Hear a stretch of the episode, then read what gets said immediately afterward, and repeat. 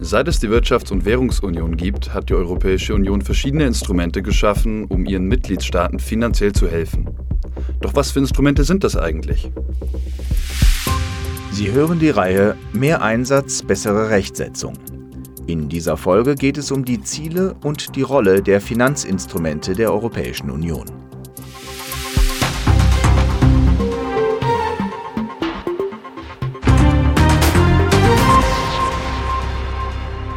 Vor 2009 hatte die EU ein einziges Instrument, um ihre Mitgliedstaaten finanziell zu unterstützen.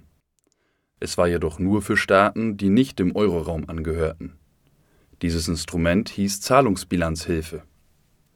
Eine Zahlungsbilanz ist eine Statistik, die einen Überblick über alle Transaktionen einer Volkswirtschaft mit dem Rest der Welt gibt. Das heißt, alle Ein- und Ausfuhren von Waren, Dienstleistungen und Finanzanlagen, aber auch Transferzahlungen, zum Beispiel Gelder, mit denen anderen Staaten geholfen wird, die sogenannte Auslandshilfe. Wenn ein Mitgliedstaat Zahlungsbilanzschwierigkeiten hat, kann er die EU um Unterstützung bitten. Zahlungsbilanzhilfe bietet die EU in der Regel zusammen mit dem Internationalen Währungsfonds und anderen internationalen Institutionen oder Ländern an als mittelfristige Kredite. In Anspruch genommen haben diese Hilfe schon einmal Lettland, Ungarn und Rumänien. Die Wirtschafts- und Staatsschuldenkrise in der EU in den Jahren 2009 bis 2012 machte jedoch die Grenzen dieser Art von Hilfe deutlich. Vier zusätzliche Finanzinstrumente sollten die Lage verbessern. Das erste war die Darlehensfazilität für Griechenland, ein Finanzhilfsprogramm, das eingerichtet wurde, als die Krise Griechenland mit Macht erfasst hatte. Es bestand aus bilateralen Darlehen, die die Länder des Euroraums und der Internationale Währungsfonds bereitstellten. Das zweite war der Europäische Finanzstabilisierungsmechanismus, kurz EFSM. Von seiner Funktion her war auch er eine Zahlungsbilanzhilfe aber eine, die auch den Ländern des Euroraums zur Verfügung stand. Aktiviert werden konnte die EFSM, wenn ein Land mit finanziellen Schwierigkeiten einen Antrag auf Hilfe gestellt hatte. Finanziert wurde er durch die Ausgabe von Schuldtiteln auf den Märkten. Da er jedoch zum Unionsrecht gehörte, wurden seine Darlehen mit Geld aus dem EU-Haushalt gesichert. Das war insofern besonders, als der EU keine Kosten für den Schuldendienst anfielen. Der Mitgliedstaat, der das Darlehen erhielt, musste es nämlich der Kommission vollständig zurückzahlen. Mit Zinsen. Außerdem waren im Rahmen des EFSM mehr Kontrollen und Prüfungen möglich. Der Mechanismus wurde angewandt, um Irland und Portugal von 2011 bis 2014 finanziell zu unterstützen und Griechenland im Juli 2015 kurzfristige Überbrückungskredite zu gewähren in seinem Rahmen konnte die Kommission im Namen der EU auf den Finanzmärkten Kredite in Höhe von insgesamt 60 Milliarden Euro aufnehmen. Als aber die schwere Krise in Griechenland auf andere Mitgliedstaaten überzugreifen drohte, fürchtete man, dass die begrenzten Gelder aus dem EU-Haushalt nicht ausreichen würden. Deshalb war ein wesentlich größerer Topf nötig. Und so kam es, dass man 2010 das dritte Instrument einführte, die Europäische Finanzstabilisierungsfazilität, kurz EFSF.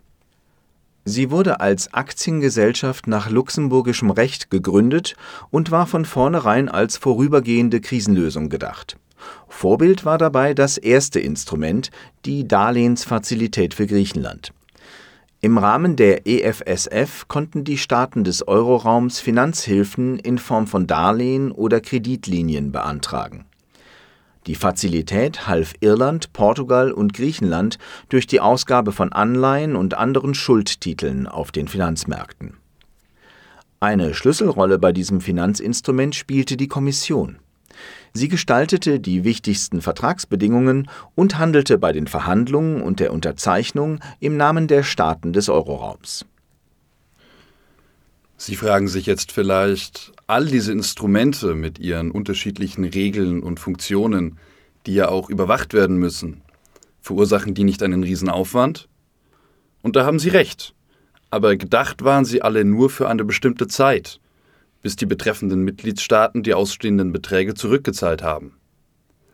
Auch die Zahlungsbilanzhilfe dürfte es eines Tages nicht mehr geben. Man geht nämlich davon aus, dass sich alle Mitgliedstaaten irgendwann dem Euroraum anschließen. Die EU wollte deshalb eine dauerhaftere Lösung. Das bringt uns zum vierten und neuesten Instrument, das eines Tages der einzige Finanzhilfemechanismus der EU sein soll, zum Europäischen Stabilitätsmechanismus oder ESM. Sein Gründungsvertrag wurde im Februar 2012 unterzeichnet. Grundlage des Europäischen Stabilitätsmechanismus ist wie bei der Europäischen Finanzstabilisierungsfazilität ein internationales Abkommen. Im Gegensatz zur EFSF ist der ESM aber keine Aktiengesellschaft, sondern ein internationales Finanzinstitut, eine Bank. Den ESM gibt es seit Oktober 2012. Seinen Sitz hatte in Luxemburg. Er hilft Staaten des Euroraums, die von schwerwiegenden Finanzierungsproblemen betroffen oder bedroht sind, und er hat ein klares Ziel. Er soll sicherstellen, dass einzelne Staaten des Euroraums bzw. der gesamte Euroraum finanziell stabil bleiben. Das kann er auf verschiedene Weise, zum Beispiel mit Hilfe zinsloser Darlehen im Rahmen gesamtwirtschaftlicher Anpassungsprogramme. Der europäische Stabilitätsmechanismus kann bis zu 500 Milliarden Euro aufnehmen. Dazu haben ihm seine Mitglieder Eigenkapital zur Verfügung gestellt und sich verpflichtet, bei Bedarf noch mehr einzuzahlen. Seine Mittel erhält er durch den Verkauf von Anleihen und Schuldverschreibungen an Investoren. Das heißt, dass niemals Geld der Steuerzahlerinnen und Steuerzahler verwendet wird, um Kredite an begünstigte Länder zu vergeben. Bisher kam der ESM in den Fällen Griechenlands, Zyperns und Spaniens zum Einsatz. In der Coronavirus-Pandemie schuf der ESM das Pandemie-Krisenhilfeinstrument. Mit dieser Kreditlinie half er seinen Mitgliedsländern, pandemiebedingte direkte und indirekte Gesundheitskosten zu finanzieren. Im Oktober 2022 feierte der Europäische Stabilitätsmechanismus sein zehnjähriges Bestehen. Weil immer mehr EU-Staaten den Euro einführen, gibt es auch immer mehr Mitglieder im ESM. Im Januar 2023 tritt der 20. Staat dem Euroraum bei, Kroatien.